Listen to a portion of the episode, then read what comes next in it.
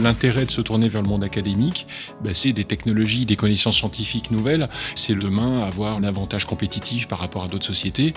Bonjour, je suis Manuel Davy et je vous souhaite la bienvenue dans les carnets de l'IA. Ce podcast, c'est l'occasion de vous partager les expériences de la communauté de celles et ceux qui font bouger l'intelligence artificielle. Pourquoi et comment adopter l'IA dans son entreprise? Par où commencer? Ou encore, quelles sont les bonnes pratiques pour performer? Autant de questions auxquelles nous apportons des réponses avec des spécialistes du sujet. Bonjour Fabrice Lefebvre, tu es le président de la SATNOR et tu nous accueilles aujourd'hui dans tes locaux pour nous parler des relations entre les entreprises qui veulent faire de l'IA et éventuellement les universités qui pourraient les accompagner. Bah écoute, je suis très heureux de t'accueillir aujourd'hui euh, sur les podcasts Les Voix de l'IA. Est-ce que tu peux tout dans un premier temps nous décrire ce qu'est la SATNOR? Bonjour Manuel, bah, je suis ravi de t'accueillir effectivement ici pour parler de tout ça. Euh, alors, je vais te parler de la SAT-Nord. Alors, la SAT-Nord, SAT, ça veut dire Société d'accélération de transfert de technologie. C'est un nom un peu barbare, mais ce que ça veut dire, c'est que on est là pour euh, établir les ponts entre les universités, écoles d'ingénieurs et les entreprises, pour effectivement les aider, aider les entreprises à acquérir des technologies issues de la recherche publique. Voilà, c'est ça notre métier de base. D'accord. Donc, quand une entreprise tombe sur un os, hein, entre guillemets, un problème à craquer d'une manière plus générale, qu'elle n'arrive pas à le faire en interne ou qu'elle a des difficultés à trouver des prestataires qui seraient capables de le faire, elle peut se tourner vers la SAT pour euh, chercher l'appui des universitaires. Exactement, c'est ce qu'on va faire, c'est-à-dire qu'on va écouter ses besoins, on va aller chercher euh, la compétence universitaire, le chercheur qui nous paraît le plus adapté au, répondre aux besoins de l'entreprise, et puis on va conduire un processus et avec à un moment donné une brique technologique sur laquelle on va investir pour permettre à l'entreprise de l'acquérir au bout d'un certain temps. C'est très clair. Alors sur le sujet de l'intelligence artificielle, il y a une première question qui me revient, c'est euh, quand une entreprise a un projet autour de ce type de technologie, dans quel cas a-t-elle besoin de faire appel aux universités? J'imagine que c'est pas forcément systématique. Quel est ton regard là-dessus? Alors c'est une très bonne question parce qu'effectivement, euh, il faut pas penser qu'elle va trouver dans l'université une réponse forcément tout à fait immédiate à son besoin de développement. Je pense qu'à partir du moment où euh, elle peut trouver, le cas échéant chez des prestataires, une solution, euh, j'allais dire sur étagère, euh, qu'elle peut s'approprier via un développement spécifique, elle pourra le faire. Je pense que l'intérêt de se tourner vers le monde académique, ben, c'est le côté euh, effectivement nouveau, scientifique, disruptif qu'elle peut y trouver, des technologies, des connaissances scientifiques nouvelles qu'elle pourra pas forcément trouver chez un prestataire lambda et qui vont l'aider à euh, justement euh, développer, acquérir euh, quelque chose qui sera complètement nouveau et sur lequel elle pourra demain avoir le cachet un avantage compétitif par rapport à d'autres sociétés et s'approprier quelque chose qui la rendra très très compétitive. D'accord. Donc le premier point, c'est vraiment d'aller chercher une technologie auprès des sachants qui sont capables de donner de l'énergie pour la développer. Mais euh, il y a aussi notre intérêt pour les entreprises. À mon avis, finalement, euh, l'IA, ça évolue très vite. Mm. Euh, ça évolue par les chercheurs. Et donc, est-ce que c'est pas une façon, finalement, quand une entreprise collabore avec une université, de faire en sorte que ces personnels spécialisés sur l'IA restent au top des technologies et toujours vraiment au courant des innovations? Mm. Est-ce que tu mm. partages ça? Ah oui, je partage ça. C'est ce que, vraiment ce qu'on appelle l'open innovation. C'est vraiment ouvrir ses portes à tout ce que peut apporter le, le, monde euh, académique. Et on le voit bien, on a une diversité de compétences dans l'université et notamment de l'autre France qui est très très forte, très riche et dans tous les domaines de l'IA. Donc je pense qu'effectivement, il y a de quoi faire largement avec le monde académique pour enrichir euh, fortement l'entreprise de connaissances nouvelles, de, de technologies nouvelles qu'elle ne peut pas avoir en interne. Et c'est vraiment le sens et l'intérêt, à mon avis, euh, de cela. C'est de créer ce partenariat gagnant-gagnant avec l'entreprise qui va apporter son regard et son intérêt et son attente par rapport à ce qui pourrait l'intéresser à un moment donné. Et puis puiser sur tout ce que le monde académique peut avoir en termes de richesse d'idées, de connaissances de ce qui se passe euh, dans le domaine de l'IA, de ce qui est en train d'avancer, effectivement, tu l'as dit, de vitesse, à vitesse fulgurante, et sur lesquels, effectivement, tout le monde académique fait un gros, gros travail, évidemment, permanent d'état de l'art, de connaissance de ce qui se passe chez les collègues euh, en France et à l'étranger. Alors on dit souvent pour qu'une euh, relation fonctionne bien, il faut que ça marche dans les deux sens. On comprend bien ce que l'entreprise va gagner, mais l'université finalement, qu'est-ce qu'elle va gagner à travers sa relation avec les entreprises? Elle va y gagner euh, beaucoup de choses. En fait, euh, alors à la fois dans la connaissance de ce que peut être euh, justement les besoins d'une entreprise, donc euh, de pouvoir voir une réalité concrète et une illustration concrète de travaux de recherche qu'elle peut avoir, donc euh, de voir de quelle façon à partir de ce qu'elle produit comme connaissance, ce qui peut avoir une application aujourd'hui ou demain dans le, sur le marché. Il faut voir qu'effectivement, quand on travaille avec le, le monde académique, alors c'est en général des projets moyen terme et long terme, et donc ça permet aux universitaires de voir et aux, aux chercheurs de voir une application possible de leurs travaux de recherche à moyen terme. Donc il y a une forme de curiosité qui est intéressante En général, les projets sur lesquels travaille un chercheur avec les entreprises, ça va être un projet assez connexe de ses recherches en propre. Donc ça va lui permettre d'avoir à la fois cette production de recherche, de production de résultats, pardon, et en même temps de pouvoir avoir une application à un moment donné. Donc c'est intéressant pour elle. Après, accessoirement, ça peut être une source de financement complémentaire pour son activité, d'acquérir des moyens nouveaux pour acquérir du matériel, embaucher des gens, avoir des thésards, des compétences qui vont pouvoir enrichir leur savoir. Et, voilà. beaucoup de données aussi, c'est souvent c'est intéressant pour les chercheurs. écoute, je te propose qu'on écoute une première question qui nous a envoyée par Elisabeth Zender de ADO. Vous avez un message. Bonjour Fabrice, je suis Elisabeth Zender et je travaille chez ADO euh, en charge euh, d'un domaine de la data. Et j'ai une question pour toi Fabrice. Euh, concrètement, comment une entreprise fait-elle pour identifier un laboratoire afin de mener un projet d'intelligence artificielle? Et puis du coup, comment entrer en contact avec les bonnes personnes c'est une question vraiment fondamentale que pose Elisabeth et que se posent beaucoup d'entreprises en fait. Comment je fais finalement pour entrer en contact avec les labos et commencer à travailler avec eux? Quelle est ton expérience là-dessus? C'est pas très simple parce qu'effectivement, euh, les compétences sont diverses euh, et complémentaires, je dirais, d'une université à l'autre. Il y a plusieurs choses. La première, c'est qu'il y a la région Hauts-de-France a développé un, quelque chose qui s'appelle Plugin Lab, qui est un outil euh, web qui permet, c'est une sorte de base de données qui permet d'interroger effectivement avec quelques mots clés qu'on peut mettre, type intelligence artificielle, parfois de façon un peu plus pointue, et qui va donner une liste de laboratoires des Hauts-de-France en particulier, en donnant de l'information sur le cachant, les collaborateurs qu'ils ont pu mener, les publications qu'ils ont pu réaliser. Ça, c'est une première. C'est une espèce de moteur de recherche en fait. Euh, c'est dans le langage de l'entreprise. C'est ça, c'est ça, c'est exactement ça. Alors dans le langage d'entreprise, c'est pas aussi parfait que ça, mais en tout cas, ça peut lui permettre de répondre déjà à pas mal de ces questions. Après, sur base de ça, elle peut se mettre en relation directement avec les établissements. Après, elle peut se tourner, elle peut regarder sur le web euh, déjà bah, les, les, travaux euh, qui sont publiés, se tourner vers l'université en question. Après, euh, alors c'est pas pour faire la, la, publicité, mais nous aussi, on peut être des interlocuteurs côté SATNOR pour pouvoir orienter une entreprise en faisant l'écoute de ses besoins et en disant bah tiens, on pense que c'est telle compétence dans tel laboratoire qui pourra vous aider. On crée l'intermédiation, on crée le lien. D'accord, donc euh, prenons un exemple. Je suis une entreprise, j'ai identifié un interlocuteur ou, un laboratoire hein, qui pourrait m'aider. Comment je rentre en contact?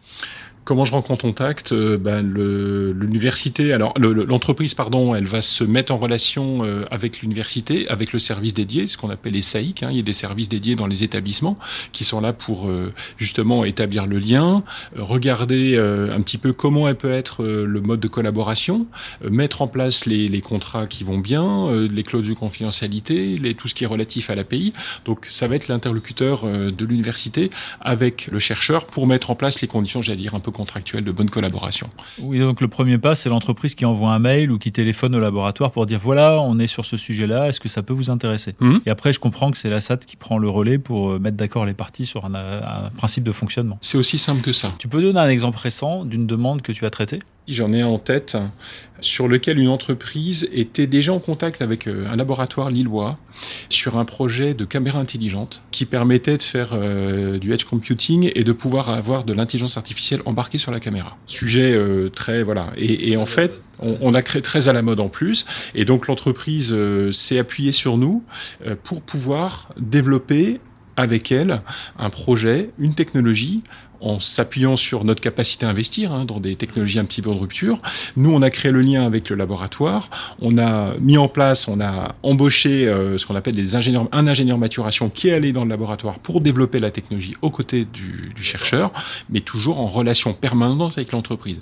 L'implication de l'entreprise, elle doit être, et ça c'est pour tous les projets de collaboration, je vais pas dire permanente, mais intermittente très régulièrement. C'est-à-dire qu'en fait, il faut très régulièrement qu'il y ait cet échange entre chercheurs et l'entreprise pour, le cas échéant, euh, bah, s'assurer que le, la voie de développement correspond à ce qu'attend l'entreprise, que si par contre on se trouve par rapport à un nœud, un verrou technologique, quelque chose de nouveau, qui oblige dans certains cas à prendre une autre direction, que ce soit fait en bonne intelligence, j'allais dire, avec l'entreprise. Donc il faut que ces membres réguliers, on n'est pas dans quelque chose de linéaire. Parfois on passe par des chemins de travers sur lesquels il faut rebondir, il faut faire autrement. Donc il faut vraiment entretenir cette, cette Donc là, tu nous as expliqué comment on rentre en relation, comment on constitue les éléments clés pour démarrer le projet. Ce que je comprends aussi, c'est que toi, tu as les moyens de mettre des personnels et avec des compétences qui vont accompagner la création de la technologie ou son transfert du laboratoire vers l'entreprise.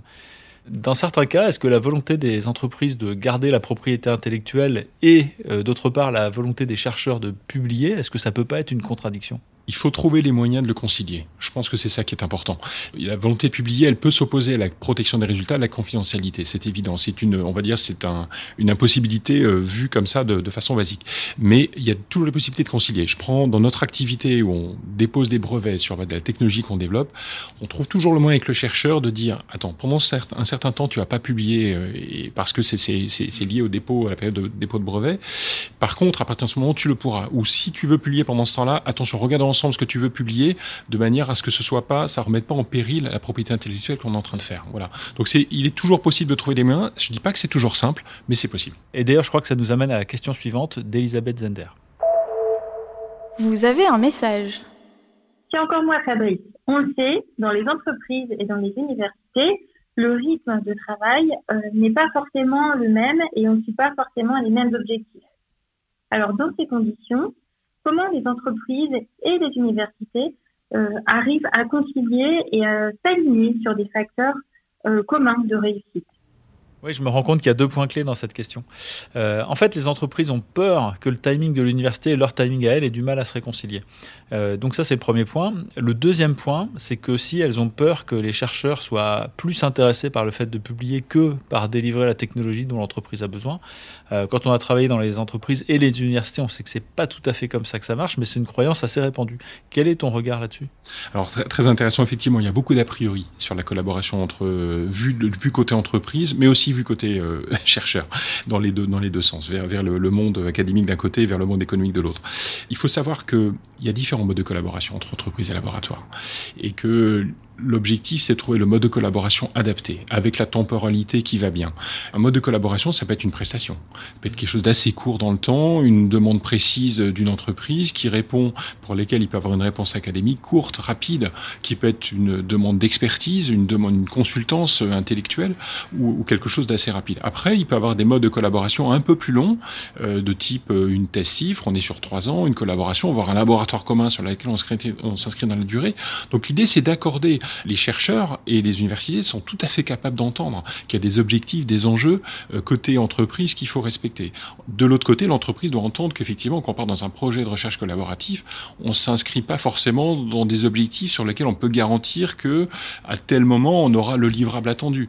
Euh, par contre, elles peuvent se mettre d'accord en disant bah tiens, on se fait un planning commun et ça les, les, les établissements de recherche sont tout à fait habitués à ça hein, dans les, la planification de projet en disant on se fait on se jalonne notre programme de collaboration avec des étapes clés auxquelles on attend tel, tel et tel résultat. Alors parfois, l'objectif ne sera pas tout à fait atteint, il y aura un petit peu de, délai, mais quand même, euh, les deux parties peuvent arriver à s'accorder. D'accord, donc c'est un peu comme un projet traditionnel en fait. On se met d'accord sur les objectifs, sur le planning, euh, avec quand même une petite difficulté, c'est que les milestones, on n'est pas toujours sûr euh, de leur date, puisqu'il y a des enjeux de recherche et parfois il y a des verrous à craquer qui peuvent être compliqués sur lesquels on n'a aucune certitude.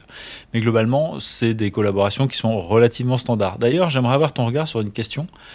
Euh, quand une entreprise travaille avec des académiques sur de l'innovation pure, avec un verrou à craquer, euh, quand est-ce que tu sais si tu vas vraiment dans la bonne direction Ou pour dire les choses autrement, à quel moment tu veux dire non mais là euh, on va pas y arriver, il faut vraiment changer de braquet ou il faut changer d'approche Est-ce que tu as un retour d'expérience là-dessus Il peut arriver dans certains cas, on se heurte effectivement à une vraie difficulté euh, objective sur lequel les chercheurs n'arrivent pas à trouver de solution. Euh, J'ai pas d'exemple là qui me viennent en tête précisément, mais l'idée c'est de se poser à ce moment-là et de conclure soit en se disant c'est la pire des, solutions. On arrête parce qu'effectivement, on n'arrive pas à se mettre d'accord sur quelque chose qui serait un peu différent et euh, qui pourrait répondre aux besoins de l'entreprise. Soit on essaye de réorienter le programme de recherche en se disant, bah, ça, on peut pas y arriver, mais euh, par contre, on imagine que là, on va y arriver en prenant cette voie-là. Oui, il y a toujours des leçons à tirer de toute façon. Hein. C'est par exemple que les hypothèses fondamentales n'étaient pas les bonnes et donc ça permet de repenser le sujet ou voire de le réorienter. J'ai vraiment la conviction profonde que l'innovation dans les entreprises, elle crée d'autant plus de valeur qu'elle s'appuie sur des évolutions fondamentales. C'est là où les universités ont un rôle évidemment très très important hein, sur cette recherche fondamentale. On le voit dans le domaine médical. Tu as remarqué des choses intéressantes dans le domaine de l'IA, dans des réalisations récentes de laboratoires de la région? Alors il y en a un qui me vient en tête, euh, c'est le laboratoire du CRIL, hein, qui est un laboratoire euh, d'intelligence artificielle extrêmement renommé euh, dans le monde entier, et qui a développé quelque chose qui est très très concret et qui répond à des besoins très très précis, notamment pour un grand constructeur automobile qui s'appelle Renault. quand vous achetez une voiture, voilà, vous voulez acheter une voiture, c'est un produit assemblé avec une multitude d'options possibles. Oui, je crois qu'il y a 10 puissance 20 combinaisons possibles, c'est donc un nombre absolument faramineux c'est énorme, dans lequel on pourrait passer des jours et des jours avant de, avant de faire le bon choix. Et donc l'idée de l'outil, c'est d'aider l'acheteur euh, de la voiture par rapport à un choix euh, très très important, de conduire progressivement son choix avec des options qui sont déjà compatibles entre elles, hein, ne serait-ce que d'un point de vue fabrication de l'automobile, mais aussi des choix qui soient euh, basés sur l'historique des clients passés qui ont fait tel choix de combinaison entre telle option et telle option. Et ça, c'est quelque chose que j'aime bien parce que c'est très très concret. C'était développé avec pas mal de moyens de, de recherche du laboratoire. Et et euh, c'est un outil euh, qui marche. Quoi. J'imagine que ça augmente le taux de transformation des ventes pour Renault, donc il y a un impact économique euh, qui, à mon avis, est clair sur ce cas d'usage et qui est en plus scientifiquement très compliqué. Clairement, il y a le challenge scientifique, mais il y a la réponse concrète et qui, qui va effectivement dans le sens de ce que souhaitait Renault. C'est très clair. Merci pour ce très bel exemple. Il y a d'autres choses. C'est on a une autre, on a une start-up qui s'est créée et qui travaille avec avec des serres d'élevage de tomates, qui est là pour développer des outils de prédiction de la bonne maturité de la tomate. C'est-à-dire qu'en fait, elle couple toutes les informations, elle utilise toutes les informations euh, qui sont l'humidité, la, chaleur, l'arrosage. Et en fonction de tout ça, bah, elle euh, trouve, elle développe les algorithmes pour savoir au bon moment effectivement euh, cueillir la tomate. Donc on est dans des choses très très concrètes quoi. Ce qu'il faut voir aussi là-dessus, c'est que l'IA est au service de tous les métiers, des plus, enfin tous les métiers. Voilà. Ces deux exemples, je trouve, sont vraiment particulièrement intéressants parce qu'ils illustrent le fait que bah, l'IA, ça améliore les emplois de manière générale, mais ça améliore aussi la performance économique et la performance environnementale des entreprises. Dans le cas des tomates, j'imagine que ça fait moins de tomates qu'on va acheter à la poubelle. C'est peut-être aussi des produits de meilleure qualité, qui sont bio. Tout ça, c'est deux très bons exemples. Hein. Je te remercie vraiment de les avoir euh, partagés avec nous aujourd'hui. Merci encore pour ton accueil dans les locaux de la SATNOR, euh, Fabrice. Merci également à Elisabeth Zender pour ses questions tout à l'heure. Et quant à nous, je vous propose qu'on se retrouve dans 15 jours pour un prochain épisode. En attendant, n'hésitez pas à nous retrouver sur notre site internet www.iahdf.org et sur les réseaux sociaux. Si cet épisode vous a plu, je vous invite à vous abonner à notre chaîne pour soutenir l'émission. Bonne journée et à bientôt.